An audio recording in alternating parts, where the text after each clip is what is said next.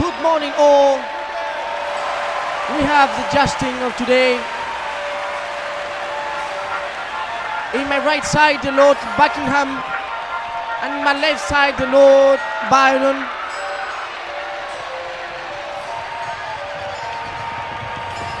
Let the games begin.